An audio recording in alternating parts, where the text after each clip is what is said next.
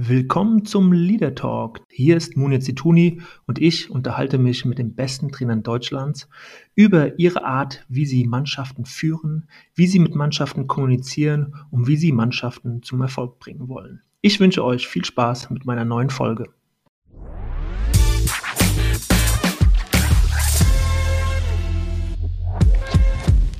Ja, und heute eine neue Folge vom Leader Talk mit Helmut Schulte, der mir aus Hamburg zugeschaltet ist. Ich freue mich sehr, dass du heute dabei bist, Helmut. Wie geht's dir? Ja, sehr gut. Äh, erstmal Grüß Gott aus Hamburg. Äh, ich bin ja im Moment wie viele äh, an den Schreibtisch gefesselt, mehr oder weniger. Als Betreuer der Leihspieler vom VfB Stuttgart war ich natürlich viel unterwegs, habe die Jungs beobachtet, habe die Jungs besucht, mit denen gesprochen, arbeite in der Scouting-Abteilung, habe Spiele angeguckt. Das ist ja jetzt alles nicht möglich, weil Scouts nicht zugelassen sind. Deswegen sitze ich viel am Computer und gucke Y-Scout und halte natürlich auch Kontakt zu meinen Spielern und grundsätzlich bin ich alle 14 äh, Tage für zwei, drei Tage in Stuttgart im Verein vor Ort und äh, mhm. zu Gesprächen äh, und zum Austausch. Und das mache ich hauptsächlich mit Thomas Hitzelsberger, auch natürlich mit der Scouting-Abteilung. Mhm. Also ein, ein, guter Job, wo ich einiges von dem, was ich äh, in meiner Karriere im Fußball erlebt habe, auch weitergeben kann und die Leute an, an den Ideen, die mhm. ich habe oder an den Einschätzungen, die ich habe, interessiert sind. Das ist schön und macht Spaß. Ja, es ist äh, sehr spannend, so die Mischung, die du auch verkörperst und wir kommen ja gleich auch nochmal äh, explizit auf deine Vita äh, zurück. Äh, also diese Mischung, du bist Trainer gewesen, du bist in vielen, vielen leitenden Funktionen äh, in, in mehreren äh, Bundesliga-Vereinen äh, unterwegs gewesen und jetzt so ein bisschen wieder auch back to the roots, die, die Jugendspieler teilweise, aber auch natürlich die, die Leihspieler, die du betreust, also ein direkter Kontakt zu den Spielern und deswegen bin ich schon ganz gespannt, was so ja deine Eindrücke vom Führungsverhalten ähm, vieler Trainer oder auch dein, dein eigene Trainerlaufbahn, ähm, wie du sie jetzt auch im Nachgang betrachtest, was damals auch an, an Führungsmomenten wichtig war, wie du da durch diese Zeit gekommen bist. Aber bevor wir wirklich äh, in das Gespräch reingehen, Helmut, äh, eine kurze Vorstellung, weil ne, viele wissen, dass du zuletzt bei Düsseldorf oder Union Berlin auch angestellt warst, jetzt beim VfB Stuttgart bist, aber die Zeit als Trainer, die liegt schon ein bisschen zurück und ähm, ich habe dann selbst äh, nochmal recherchieren müssen und es war 1984, als du als ja, äh, äh, ausgebildeter äh, Biologie- und Sportlehrer äh, als Jugendtrainer zum FC St. Pauli kamst und das über eine ABM-Maßnahme, so ist es zumindest im Internet zu lesen. Äh, stimmt diese Geschichte? ja, in der Tat. Äh, ich bin zum FC St. Pauli gekommen, weil ich damals den Trainer kennengelernt habe beim Fußballlehrerlehrgang an der Sporthochschule in Köln. Äh, Michael Lokowski war das äh, und der hat mich dann nach dem Lehrgang, weil wir uns ganz gut verstanden haben, mit nach Hamburg geholt als hauptamtlicher Jugendtrainer. Also ich war verantwortlich für den Nachwuchs und als Co-Trainer in der, in der Mannschaft, die gerade in die zweite Liga aufgestiegen war.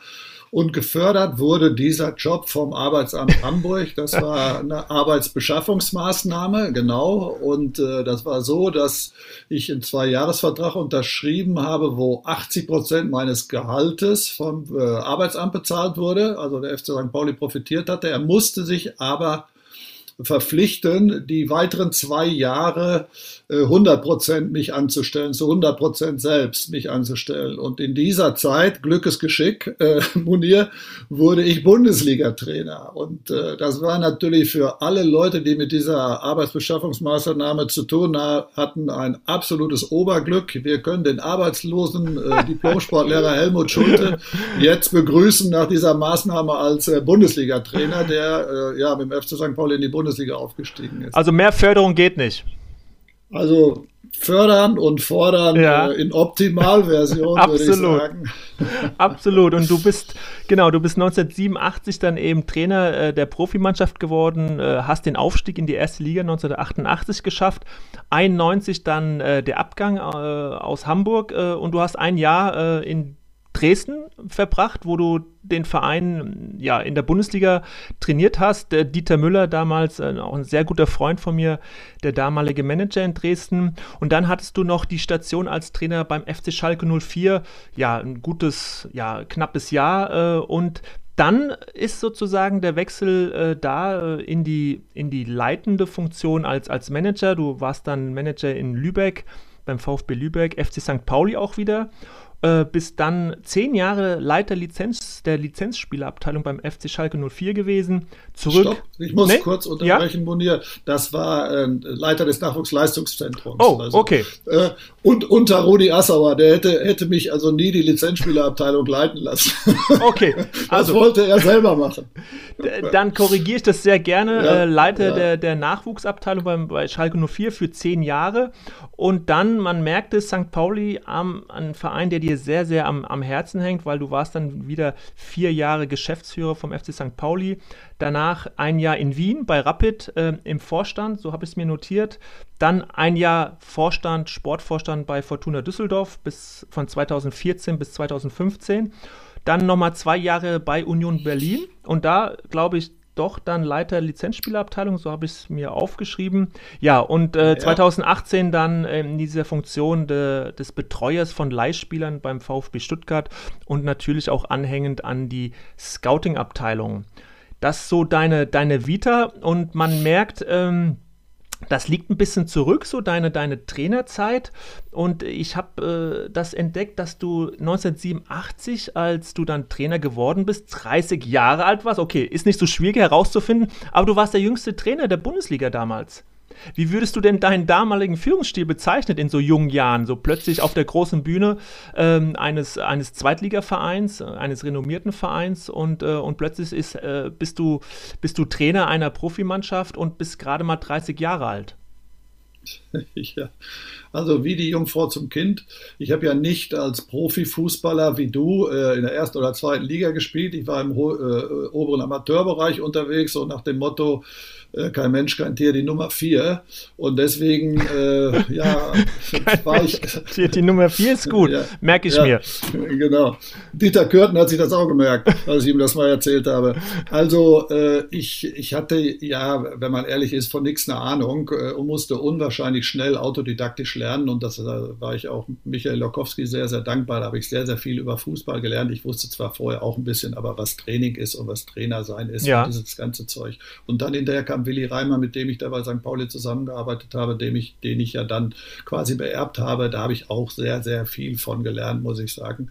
Und äh, ich war 30 Jahre, wie gesagt, äh, von nichts eine Ahnung und war dann auch auf einmal Trainer. Der Präsident, äh, also äh, Willi Reimann ging zum HSV äh, und der Präsident fragte mich, äh, wollen Sie das machen äh, oder brechen Sie unter der Last der Verantwortung zusammen? Und da habe ich ihm gesagt, na ja, also äh, wenn ich hier jetzt nicht äh, Cheftrainer sein könnte, dann wäre ich ja schon der falsche Co-Trainer gewesen. Okay, machen wir das. Ja, und dann äh, hatten wir eine gute Mannschaft und ich war schlau genug, wie äh, André Gurke das mal gesagt hat, äh, der Lange hat nichts geändert, der hat das ja genauso weitergemacht. Das stimmt nicht so ganz. Ich habe mhm. sogar einen Torwart gewechselt, meine erste große Aktion, nachdem der Präsident mich dazu aufgefordert hatte, das zu tun. Ja, können Sie sich vor, kannst du dir vorstellen.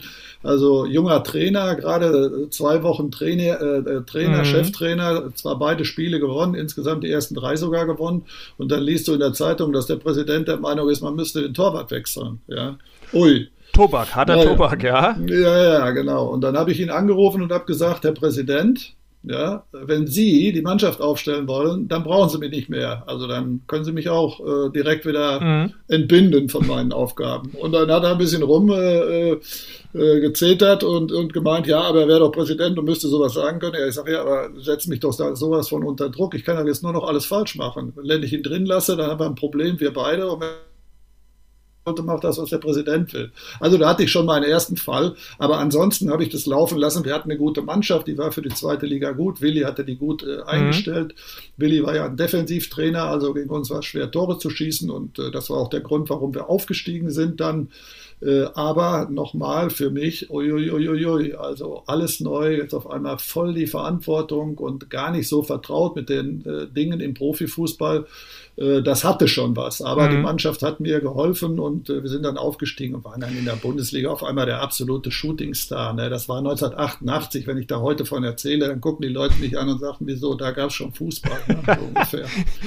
ja, und äh, du sagst es so ein bisschen von nichts eine Ahnung und trotzdem musst du ja eine Ahnung gehabt haben, weil äh, da waren ja auch Spieler dabei, so Rüdiger Wenzel, glaube ich, äh, Goke, also schon ein paar Jungs, äh, die dann auch später oder auch vorher eine, eine, tolle Karriere hingelegt haben. Dann bist du so als junger Trainer ja schon in der, in der Pflicht, in der Verantwortung, auch ein paar Dinge zu wissen, zu können. Was war denn damals so das Wichtigste, was du dann äh, gemacht hast? Ist es dann wirklich die Antennen zu haben für die Mannschaft, ähm, das Gespür zu haben, hey, das läuft ganz gut. Ich profiliere mich jetzt mal eher weniger, um zu zeigen, äh, ich treffe Entscheidungen oder ändere hier was, sondern lass mal lieber das Ganze eher unbehelligt und begleite das eher. Also war das so das entscheidende Gespür zu sagen, äh, ne, ich habe das Gefühl, dass die auch ganz gut so weitermachen können wie bisher?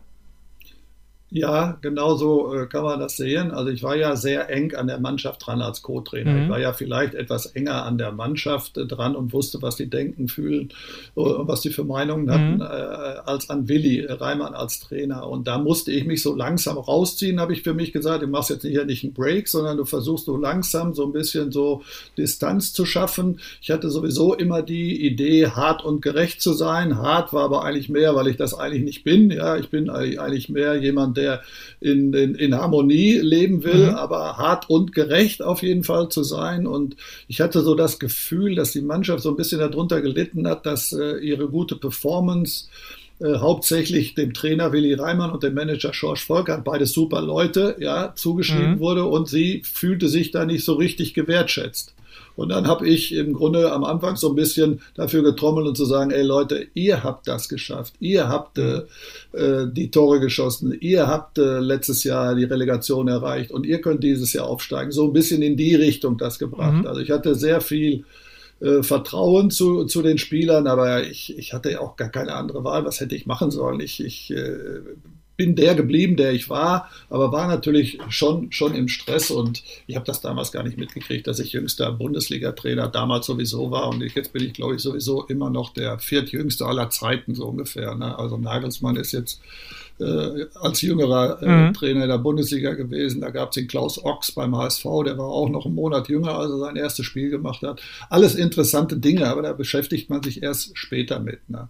Und ich muss auch sagen, also ich habe äh, in der Zeit also äh, nur Fußball gedacht, gelebt, geatmet, außer die Zeit, wo ich schlafen konnte. Ja, muss ich einfach sagen. Und äh, nach drei Jahren Bundesliga war ich auch, äh, war ich auch schön kaputt, muss Aha, ich sagen. Klar, also, also hast dich komplett mit diesem, mit diesem Job identifiziert äh, und äh, möchte trotzdem nochmal diesen Punkt aufgreifen, wenn du sagst, naja, ich bin eher ein Mensch, der die Harmonie sucht, der, der im Ausgleich mit der Umwelt, mit dem Umfeld äh, leben will. Und dann hast du natürlich als Trainer trotzdem andere Scheidung, Entscheidungen zu treffen. Und, und dieses Direktive, dieses Autoritäre musst du ja dann doch ein Stück weit auch äh, mit integrieren. Ähm, wie ist dir das gelungen? Weil ganz ohne Härte äh, geht es ja nicht, wie du auch selbst schon festgestellt hast. Genau. Deswegen habe ich mir ja dieses äh, Wording so zugelegt, hart und gerecht, um es dann sein zu wollen, weil man mhm. muss ab und zu hart sein, man muss aber dabei gerecht versuchen zu sein. Das ist natürlich eine riesen Herausforderung und das ist einfach nur ein Stehsatz, aber danach habe ich versucht zu handeln und äh, ja, ich, ich, ich verfüge auch, und das habe ich mittlerweile ge, gelernt, oder diese Selbstwahrnehmung habe ich mit 63 Jahren über ein gewisses, äh, mal gut ausgewickelt, äh, gut entwickelte Empathie. Ja, ich mhm. hab, äh, kann mich gut in andere Menschen reinversetzen und äh, dieser Spruch, was du nicht willst, was man dir tut, das fügt auch, füg auch keinem anderen zu. Wenn alle danach handeln würden, dann wäre die Welt ja sowieso ein besserer Ort. Und das habe ich damals schon irgendwo so ein bisschen in mir drin gehabt. Also das gab es nicht, dass ein Spieler nicht im Kader war, mit dem ich nicht da vorher drüber mhm. geredet habe. Und es gab es auch nicht, dass ein Spieler, äh, sagen wir mal, der Stammspieler war und im kommenden äh, Spiel nicht mitspielt, dass ich nicht vorher vor dem Spiel mit denen geredet habe. Das waren keine schönen Gespräche, aber ich habe es immer gemacht und ich habe es auch bis jetzt immer in meinem meinem mhm. Leben hingekriegt, auch in den anderen Funktionen. Ich habe mich immer unter vier Augen hingesetzt und habe die Entscheidung sozusagen verkündet, ob Vertragsverlängerung was einfach ist oder Vertrag wird nicht verlängert oder mhm. Rausschmiss oder was weiß ich auch immer, was man für schwere und für Menschen unangenehme Entscheidungen treffen muss. Ich habe aber auch gelernt, äh, dass es äh, Früher habe ich gedacht, was ist das äh, für, für, für eine Sauerei? Man wird als Trainer rausgeschmissen. Ja? Und als ich dann selber Trainer rausschmeißen musste, Ja, mhm. habe ich erst mal gemerkt, wie kompliziert das ist, dass das auch nicht so einfach ist, ja, mhm. dass diese Entscheidung zu treffen im richtigen Moment, die richtig umzusetzen und so, dass das auch wahnsinnig schwierig ist. Also äh, schnell den Stab über andere brechen ist immer einfach. Äh, Erstmal gucken, äh, Dieter Müller, der ja auch mein äh, Freund ist, äh, der hat mir mal den Spruch mitgegeben, ja, wenn du vier Wochen oder vier, ja, wenn du vier Wochen in den Mokassins von jemand anders rumgelaufen mhm. bist, dann kannst du vielleicht mal ein Urteil wagen. Mhm. Ja, das, und es trifft zu. Und äh, ist es trotzdem dieser Paradigmenwechsel ein bisschen gewesen, wenn man sich 1987, 88 die Trainerzunft anschaut, jetzt auch äh, im Rückblick, äh, war es dann so, dass du mit dieser Herangehensweise, also mit dieser ja doch sehr menschlichen, empathischen Art, doch so für einen Paradigmenwechsel gesorgt hast? Und war das da so ein bisschen das, das neue andere, was du mit reingebracht hast? Oder äh, war, musst du auch im, im, Nachgang feststellen, dass häufig über die Trainerzunft von früher äh, viel zu hart geurteilt wird, weil es gab schon etliche Kollegen auch von dir damals in den 80er Jahren, die vielleicht auf so eine menschliche Art und Weise geführt haben. Ja, die gab es sicher. Äh, schon, also er will mich da jetzt nicht als absolute Ausnahme mhm. da äh, bezeichnen. Aber es waren halt viel, viel mehr autoritäre Trainer da, weil es einfach das Normale damals war. Ich weiß, ich kann es vielleicht noch ein bisschen dran erinnern, aber ein Trainer war eine Autoritätsperson, äh, weil er diesen Job Trainer hatte. Ja, mhm. und da war nicht so sehr viel mit Austausch. Ja, ich weiß, natürlich hat der Udo Lattek sich mit den wichtigen Spielern ausgetauscht. Ich habe mich auch mit den Spielern ausgetauscht. Aber es gab auch Trainer, die haben das überhaupt nicht gemacht. Mhm. Ja, und äh, wenn, wenn, äh, wenn, wenn der Spieler im Grunde genommen keine Wertschätzung erfährt, ja, durch den Trainer, der ja sein wichtigster Mensch mhm. ist, dann wird man auch weniger Werte schöpfen mhm. können. Also dieser Spruch Wertschöpfung durch Wertschätzung war mir schon immer, äh, sagen wir mal, relativ nah, aber in meiner Karriere hat sich das natürlich nochmal aus, äh, ausformatiert. Aber auch damals war ich schon da unterwegs. Aber es gab viel mehr autoritäre Trainer, mhm. was mich so ein bisschen damals oder was so ein bisschen damals in die Zeit gepasst hat, das kann ich jetzt heute auch äh, besser beurteilen, war das Aufkommen der privaten Medien, äh, Radio und äh, Fernseh. Ja. Und da war jemand, der einfach aus seinem Herzen keine Mördergrube gemacht hat, einfach äh, aufs Blaue drauf losgeredet hat, der war natürlich sehr beliebt. Ich als Typ mhm. war natürlich mit dem Erfolg des FC St. Pauli da und deswegen traut man den Leuten ja auch, die einigermaßen rüberkommen, traut man natürlich auch noch ein bisschen mehr zu. Das hat mir sicherlich auch geholfen, da bin mhm. ich ehrlich. Mhm. Und äh, dann hast du natürlich auch in den Folgejahren viele Trainer einfach beobachten können als, als äh, Manager, als, als Leiter der Lizenzspielabteilung beispielsweise. Äh, würdest du sagen, ähm, dass, äh, dass Trainer, die eben nicht über diese, diese Art, die du eben auch beschrieben hast, diese empathische Art, also sich in den Spieler hineinzuversetzen, zu schauen, dass man alle mitnimmt, glaub, ist das für dich auch nach wie vor ähm, ja, der Schlüssel für einen erfolgreichen Trainer? Also wenn heute über erfolgreiche Trainer gesprochen wird, dann natürlich Klopp, Heinkes, Flick und alle zeichnet natürlich oder auch in Ottmar Hitzfeld diese, diese menschliche Art aus, diese Fähigkeit, ja, auf die Spieler einzugehen, äh, sich menschlich zu zeigen ähm, und für, für, eine, für eine Beziehungsebene äh, zu sorgen. Ist das nach wie vor, obwohl es relativ banal klingt, der Schlüssel für eine gute Trainerarbeit? Ich glaube, in der heutigen Zeit auf jeden Fall. Also früher war das nicht so notwendig, denke ich. Früher, vor 20, 30 Jahren, war das nicht so notwendig, um mhm. erfolgreich zu sein. Es gibt immer noch auch heute autoritäre Trainer, die ihr Ding durchziehen, die teilweise mit Angst arbeiten. Ja, die haben aber eine viel, viel kürzere äh, Halbwertzeit. Mhm. Ja, das, das glaube ich ganz bestimmt und die werden auch immer weniger. Also wenn ich heute nicht mehr auf die Jungs eingehe, das sind ja wenn wir über Profifußball sprechen, sind die zwischen 18 und 35 Jahre. Die haben ja eine ganz andere Sozialisation gehabt. Mhm. Die haben ja gar nicht mehr diese Resilienz, diese Widerstandsfähigkeit, Hürden zu überwinden, wie das früher ja gang und gäbe in dem Leben war. Das Leben ist da viel, viel einfacher geworden. Es ist komplizierter durch die sozialen Medien mhm. geworden, durch die vielen Dinge, die es gibt. Aber früher war es eben nicht so smooth, dass man da durch konnte. Da gab es viel mehr äh, per aspera ad astra habe ich im, im Lateinunterricht gelernt. Also durch Widerwärtigkeiten zu den Sternen. Die Hürden waren viel, viel größer. Mhm. Heute wir, hat man viel, viel mehr Hilfe. Und deswegen sind die halt nicht mehr so äh, widerstandsfähig, wenn sie dann äh, mal, zusammengeschrien werden, wenn sie beleidigt werden, was ja früher mhm. Trainer, die durchaus erfolgreich ja. waren, gemacht haben. Ich glaube, heute muss man eine empathische Person sein, also die konstant dazulernt, die selbst auch zum Lernen äh, anregt, ja, und die Ideen von, von Spielern teilweise auch fördert und dabei immer die Bedürfnisse der Spieler und der Mitarbeiter im Blick hat. Ne? Und äh, wenn man so agiert, ich glaube, dann ist die Erfolgswahrscheinlichkeit größer. Nochmal, es gibt viele Wege, die nach Rom führen, aber es geht ja im Fußball äh, Butchi Rosenfeld, der Hamburger Journalist, lacht sich jetzt kaputt. Es geht im Fußball um Wahrscheinlichkeiten. Ja. also allein jetzt in den ersten 20 Minuten, Helmut, du hast ja schon so viele äh, Weisheiten und, und Reime. Also oh. ein großer Fundus bei dir. Also ich bin gespannt auf, auf weitere, äh, ja, äh, äh, Sätze von dir, die ich mir hier in mein kleines Büchlein dann notieren werde. Also sehr, sehr schön. Ähm, und äh, nochmal die Frage jetzt an dich. Äh, du, wenn du Trainer später dann auch eingestellt hast, worauf hast du geachtet speziell? Oh, da dieses äh, dieses Trainer einstellen ist somit so das schwerste, äh, also das schwerste Kapitel, was es gibt im Fußball, den richtigen Trainer auszusuchen. Und äh, vielleicht auch eine kleine Episode. Das letzte Mal, als ich damit zu tun hatte, war ja bei Union Berlin. Das war ja meine letzte Station ja. als äh, Leiter der Lizenzabteilung. Und da mussten wir ja auch zwei, dreimal sozusagen Trainerwechsel. Das sieht man schon innerhalb von zweieinhalb Jahren drei Trainer mhm. oder vier sogar. Ich habe dem Präsidenten gesagt, wir können machen, was wir wollen. Ja.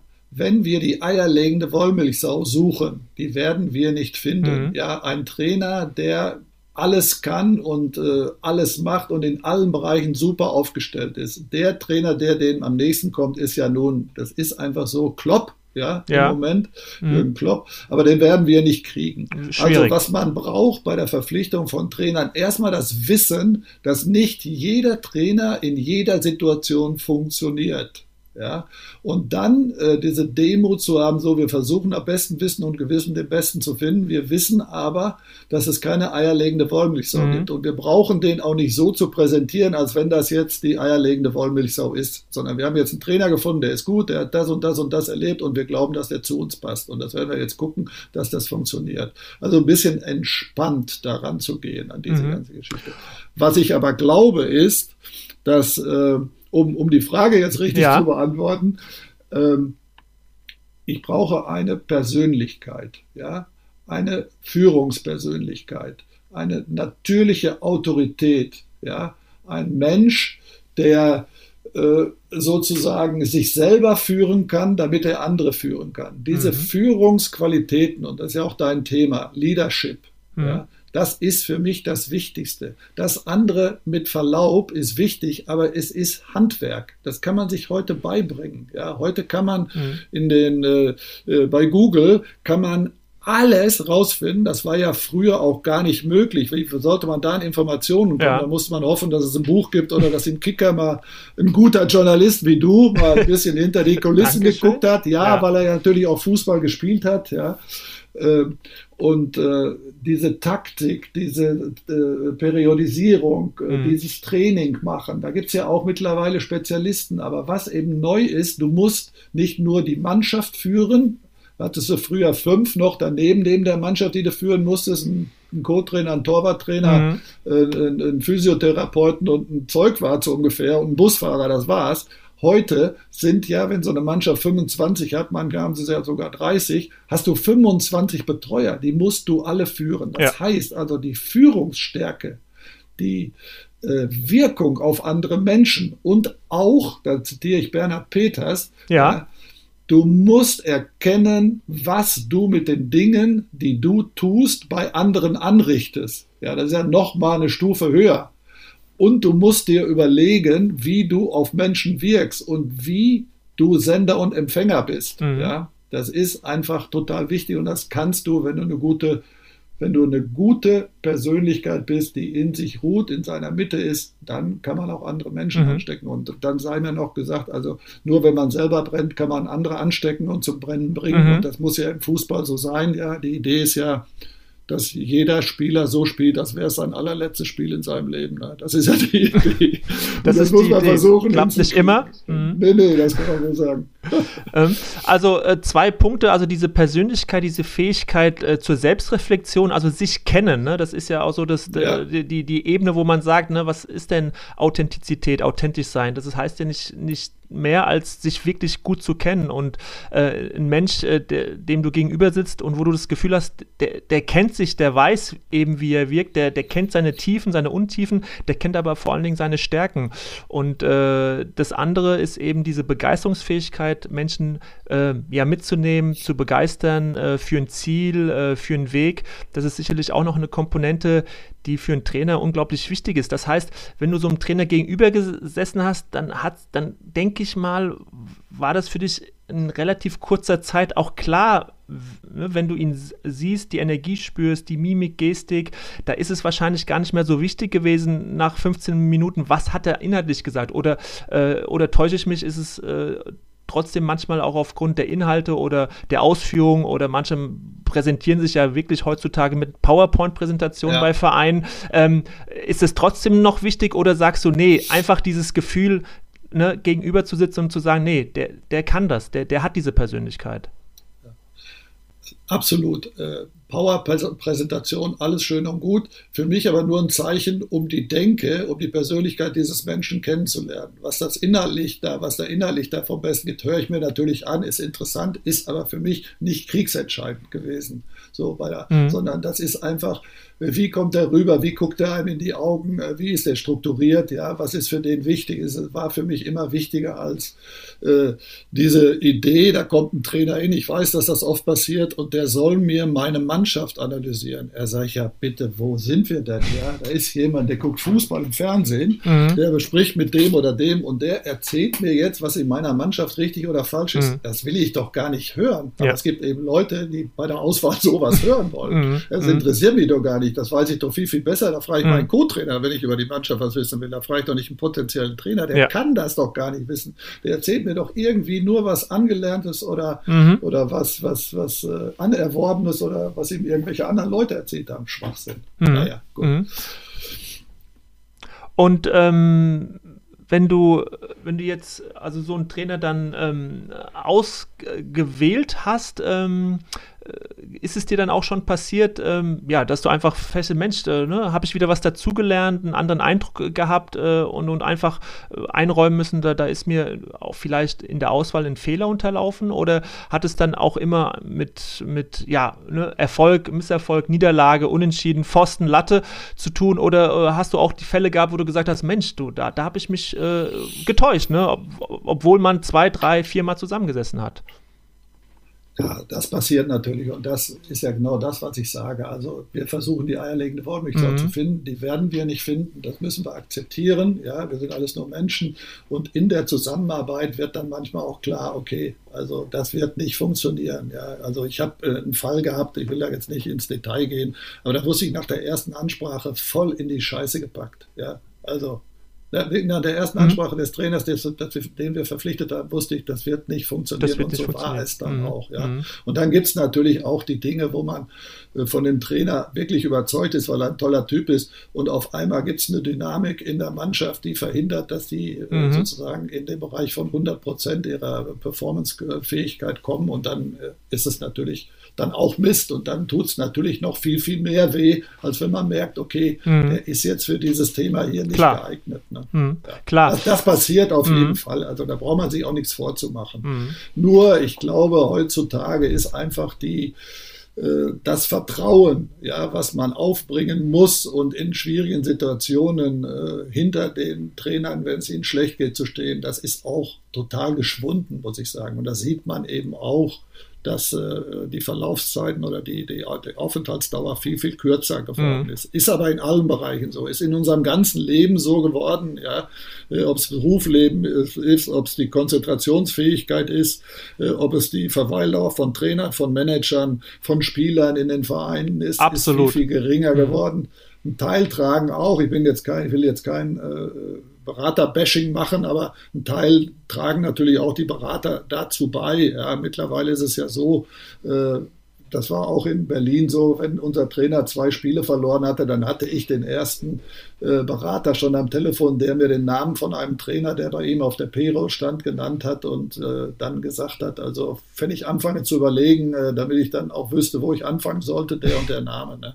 Mhm. Also das äh, ja. ist auch ein Wahnsinn geworden. Ne? Mhm. Ne? Also das muss ich auch sagen. Und das hat den Druck dann auch natürlich auf die handelnden Personen, jetzt nicht unbedingt auf mich, aber auf die handelnden Personen auf jeden Fall erhöht, ist auch so ein so ein mhm. Aus, so Aus. Und ist, es, ist das vielleicht auch ein Grund, also man, jetzt bist du seit langem ja nicht mehr äh, im, im, Trainerjob gewesen, du hast irgendwann diesen anderen Weg gesucht. Ähm, hat dir speziell was in der Trainerarbeit ähm, gefehlt? Äh, hast du einfach gemerkt, dass das andere dir noch mehr Spaß macht, weil vielleicht mehr Kreativität, mehr, mehr Schaffen? Ähm, woran hat es genau gelegen, äh, dass du irgendwann äh, aus diesem Trainerkarussell ausgestiegen bist?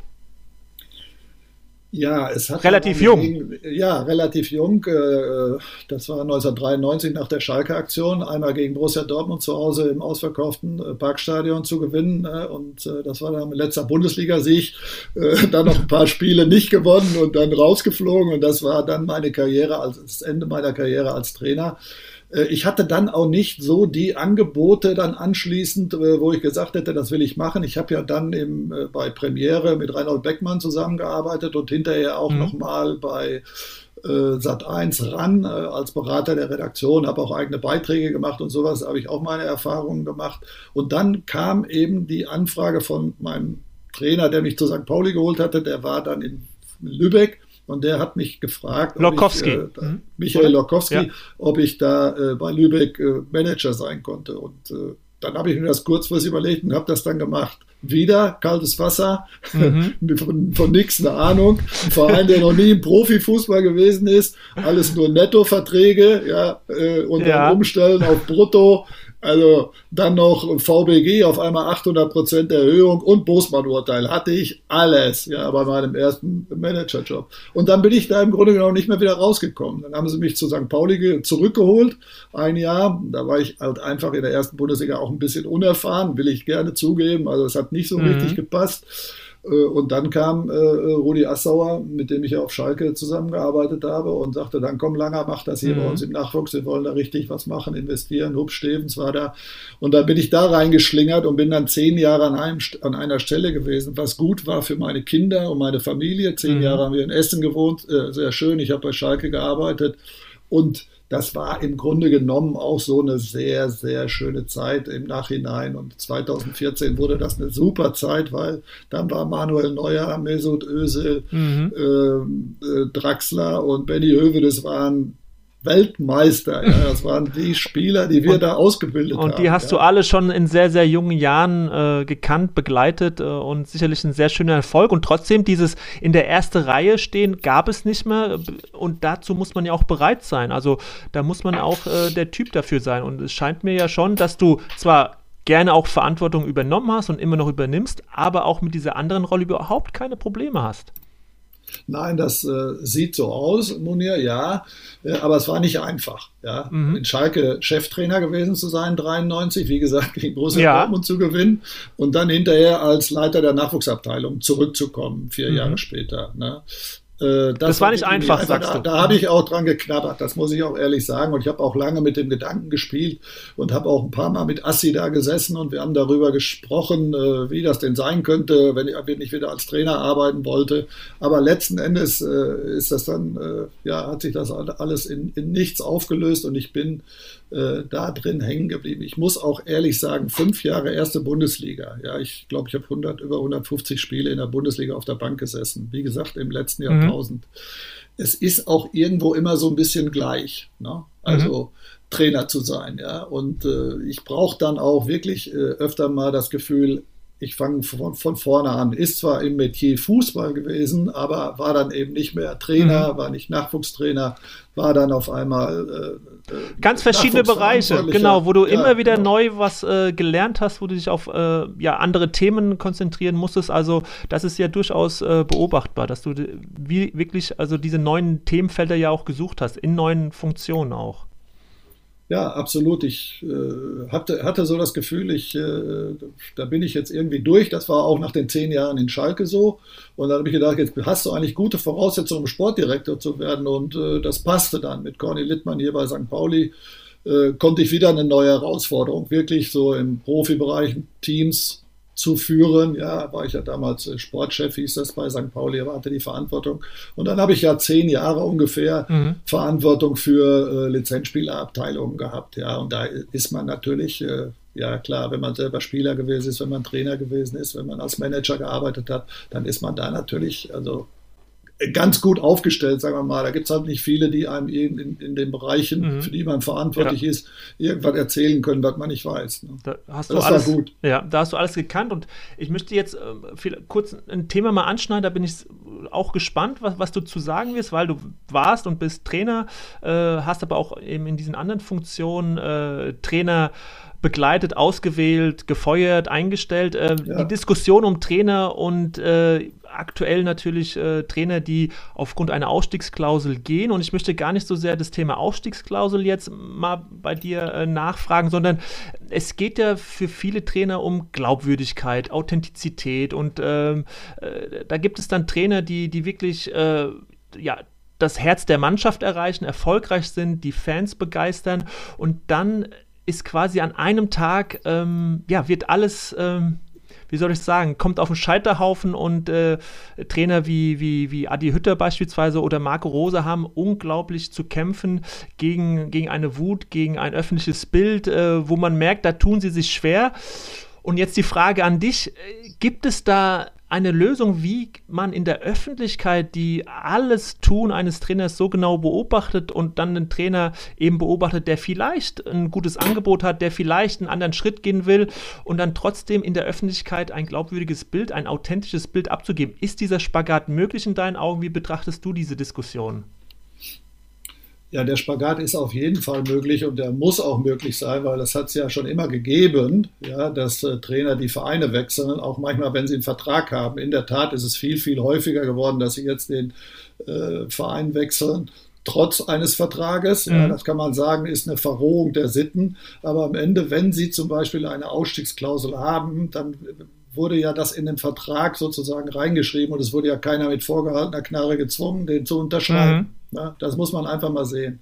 Und natürlich ist im Fußball viel Emotion. Und heute ist es durch die sozialen Medien und dadurch, dass jeder quasi ja Journalist spielen kann, über Facebook, über Instagram, über WhatsApp, über alles, in irgendwelchen Chatgruppen, kann man seine Meinung der ganzen Welt anempfehlen. Ja, ist es sehr, sehr schwer, eine Zustimmung zu irgendeiner Entscheidung zu bekommen, die größer als zwei Drittel ist. Mhm. Ja, das muss man einfach wissen.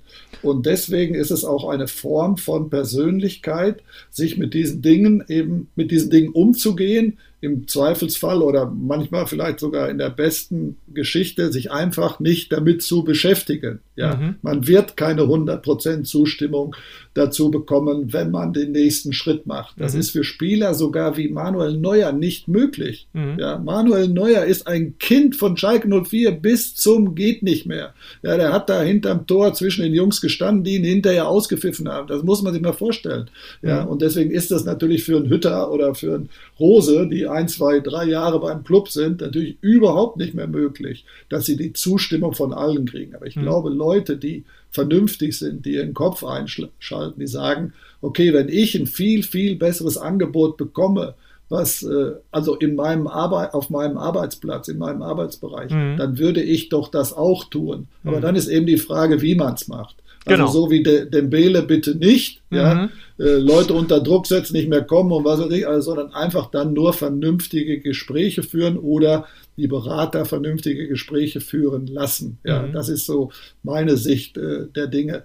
Insgesamt sehe ich da aber ein kurzes, äh, kurzer Ausflug, ja, äh, ein anderes bitte. Problem ich habe ein Riesenproblem damit, dass Spieler sozusagen sich von Spielerberatern beraten lassen. Ja, das führt in den, das führt zu nur unguten Dingen. Das muss ich einfach mal sagen. Und ich empfehle jedem Trainer an, nicht bei einem Berater zu sein, wenn er schon glaubt, einen Berater haben zu müssen, der auch Spieler berät, weil mhm. es wird sich nicht verhindern lassen, dass man auch äh, mit Spielern zusammenarbeitet als Trainer in dem einen oder anderen Verein, der auf der, der auch ja. sich von der gleichen Agentur beraten lässt. Nee. Und dann muss man wissen, dass in einem Kader von 30 Leuten also ich sag mal, 15 Spieler können mit der Situation, dass sie spielen oder dass sie vielleicht Einwechselspieler sind, leben. Aber die anderen 10, 15 sind frustriert. Und die müssen immer erklären, warum sie nicht spielen. Und wenn sie sagen können, ja gut, ist doch klar, dass ich nicht spiele, mhm. da spielt der, der ist in der gleichen Agentur von dem Trainer und was weiß ich alles. Also es gibt so viel Möglichkeiten, auch wenn das nicht stimmt. Ich sage ganz bewusst, auch wenn das nicht stimmt. Aber es gibt so viele Möglichkeiten, dass äh, da Unruhe geschaffen ja. wird und eine Unruhe, die mhm. nicht mehr in den Griff zu bekommen ist. Und du weißt als, als ehemaliger Profi, die Kabine entscheidet darüber, welche mhm. äh, Performance die Mannschaft auf den Platz bringt. Die Kabine und kein anderer. Den größten Einfluss in der Kabine mhm. hat der Trainer, ja. Aber auch der ist machtlos, wenn da Gruppen entstehen, wenn sich da Menschen befeinden, wenn die Scheiße übereinander reden, dann kriegst du mhm. deine Performance nicht mhm. auf den Platz. Und dann ist das eine Voraussetzung oder kann eine Voraussetzung sein dafür, dass die Mannschaft komplett underperformt mhm. und im schlechtesten Fall absteigt oder die Ziele nicht mhm. erreicht. Mhm. Also da kann sich aus, aus, aus, so, einem, aus so einer Thematik äh, schnell ein große, großer Brandherd entwickeln. Ähm, das hast du nochmal eindringlich ähm, erläutert. Äh, trotzdem nochmal ganz kurz zurück. Ähm, ich habe so den Eindruck, dass manche Trainer so ein bisschen Scheu haben vor der Öffentlichkeit und deshalb mit gewissen Informationen nicht rausgehen, weil sie eben denken, nee, das ist jetzt gerade nicht gut, aber es erwischt sie am Ende dennoch. Ist es dann nicht besser, gleich reinen Tisch zu machen und dann zu sagen, ähm, hinterher dann äh, mit äh, Wechselinformationen rauszurücken, das ist, äh, das beschädigt doch das Image mehr, als wenn man sich hinstellt und einfach erzählt, so wie es ist. Mensch, Leute, ich liebe diesen Verein. Ich bin hier sehr gerne, aber ich mache mir eben gerade Gedanken, wie es nächstes Jahr weitergeht. Punkt. Alles weitere am Ende der Saison oder sowas. Ist das blauäugig? Ist das naiv? Nein, also äh, offene Kommunikation, Ehrlichkeit äh, nach außen ist immer gut und es ist immer richtig. Ja, definitiv, hundertprozentig. Und im Fußball kommt auch alles raus. Ja, entweder morgen, ja. Äh, nächste Woche, nächsten Monat, nächstes Jahr oder in zehn Jahren. Alles kommt raus. Mhm. Es ist so ein Sog nach Informationen und jeder will es ja besser mhm. wissen und äh, was für Wettbewerbssituationen es bei der äh, Journalie gibt oder im Journalismus ja. äh, in, in, in mhm. den Bereichen, das wissen wir ja. Ja, und dadurch äh, wird das nicht. Aber gut, Kommunikation ist natürlich auch eine Stärke, die jemand, der Führer ist und in der Führungsposition mhm. Ist, haben muss. Kommunikationsfähigkeit, die ist ja auch nicht gleichmäßig verteilt ja, auf der Welt. Leider. Da gibt es ja mhm. Menschen, die können das besser und da gibt es welche, die können das weniger gut. Ne? Mhm. Also das darf man auch nicht unterschätzen. Und was man nicht unterschätzen darf, Manchmal gibt es ja auch so einen Prozess, wenn ich jetzt mal denke, was hätte der Kovac sagen sollen, mit dem hat keiner gesprochen. Die wussten nur, der hat eine Ausstiegsklausel. Irgendwann haben die sich in München, wahrscheinlich, weiß es jetzt nicht genau, aber wahrscheinlich in München äh, gesagt, okay, wir nehmen ihn und haben ihn angerufen und das Ding ist über die Runden gegangen. Das ist ja die absolute Ausnahme. Ja, ja. manchmal mhm. dauern ja solche Gespräche hin und her und da muss man halt rumeiern. Ja, ich kenne das, ja, mhm. dieses Rumeiern mit und daraus resultiert eben dieses, dieses äh, geflügelte Wort in Frankfurt Stand jetzt. Ne? Also es äh, ist hier im Ja, genau.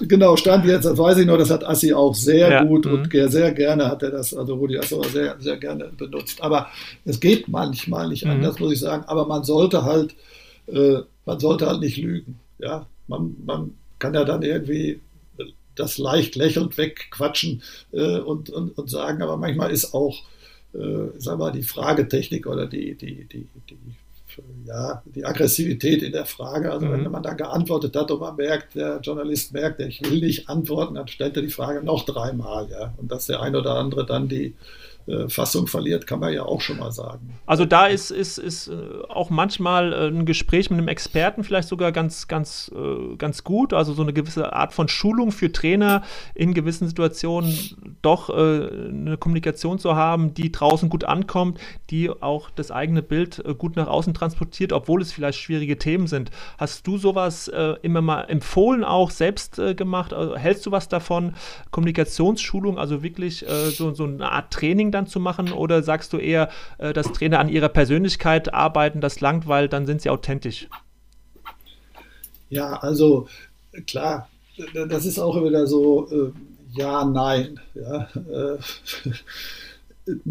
Kommunikation, Wissen über Kommunikation ja, zu haben und da auch äh, sich coachen zu lassen, ist gut wenn das eben so rüberkommt, dass da man hinterher diesen Menschen nicht mehr wiedererkennt, weil er nur noch in Stanzen quatscht, ja. dann ist das völlig schief gegangen. Das ja. ist völlig klar. Mhm. Ja, aber zum Beispiel, ich habe meinen Trainer dann immer gesagt, äh, die regen sich ja immer über diese unsäglichen Pressekonferenzen vor den Spielen auf. Mhm. Dann habe ich gesagt, dann überleg mal, was passiert denn da? Ja, so, die, die kommen, wir kommen zusammen und äh, du willst nichts erzählen und die wollen irgendwas von dir wissen, was du nicht erzählen willst. Wie spielen wir taktisch? Ja, wer spielt und, und was ist äh, äh, so. Und das willst du auf gar keinen Fall sagen. Du willst nicht sagen, wer im Kader ist, du willst nicht sagen, wer spielt, du willst deine Taktik nicht verraten, mhm. was weiß ich. Was passiert dann? Du redest über den Gegner. Mhm. Ja, stimmt. Ja, sag, was redest du über den Gegner? Ja, nur was Positives. Ja, ist das super. Und wer hört am meisten zu, wenn du so eine Pressekonferenz machst? Ja, wie, ja, ja. ja sag, die Spieler, unsere Spieler. Die mhm. gucken doch, was du sagst. Die werden doch direkt darüber informiert. Mhm. Die, und wenn die die ganze Zeit hören, wie geil der Gegner ist, erzeugst du ein Bild in den Köpfen deiner Spieler, mit dem gehen die auf den Platz, boah, die sind aber gut, obwohl mhm. die Letzter sind. Ja, die sind aber gut. Mhm. So, was bleibt übrig, was du da erklären kannst? Du kannst jetzt nicht den Gegner aber viele machen das immer noch. Ich verstehe es nicht. Ja, du kannst den Gegner nicht groß machen. Was kannst du machen? Du willst die Mannschaftsausstellung sagen, die Taktik willst du nicht sagen. Was kannst du erzählen? Mhm. Dann fängst du an, über verletzte Spieler zu reden, wer alle nicht mitspielen kann. Ja, leck mich am Arsch. Wen interessiert das denn? Ja, wir spielen jetzt gegen Bayern München und du erzählst, wer alle nicht mitspielen kann, weil mhm. dir nichts anderes einfällt. Mhm. Ja, und dann sind die dann teilweise genervt, weil komische Fragen stellen und ich sage, pass auf, erzähl irgendeine Geschichte. Ja, dass du da irgendeinen kennst in dem Verein, eine lustige Geschichte oder irgendwie sowas. Das reicht ja meistens schon, mhm. weil da geht es nicht darum, dass du denen die Welt erklärst. Da geht es darum, das ist Unterhaltung. Fußball ist Unterhaltung. Sicherlich ist so eine Pressekonferenz mhm. eine der schwierigsten Unterhaltungsveranstaltungen, die es gibt. Da muss man schon klopp sein, um das gut rüberzubringen. Das ja, stimmt, ist ja, ja, klar, da leiden ja auch viele Trainer drunter. Aber äh, so, und äh, das ist so ein bisschen für mich Ausbildung in Kommunikation. Ich sage, wenn du vor der Kamera bist, wollen die lachende Leute sehen. Klar, wenn du 3-0 verloren hast zu Hause, will, will ich keiner was lachen anderes, sehen, ja. aber mhm. ja, ja, wäre immer was anderes. Aber grundsätzlich, grundsätzlich musst du äh, wissen, dass das Unterhaltung ist. Da sitzen Leute am Fernsehen, die wollen unterhalten werden, die wollen nicht belehrt werden oder die wollen nicht äh, ein kriesgräbes Gesicht sehen oder so, so fertig. Und da stelle ich drauf ein. Mhm. Das ist jetzt nur ein kleines Beispiel. Ja, ein sehr gutes das Beispiel. Kann helfen. Ich mhm. habe äh, mhm.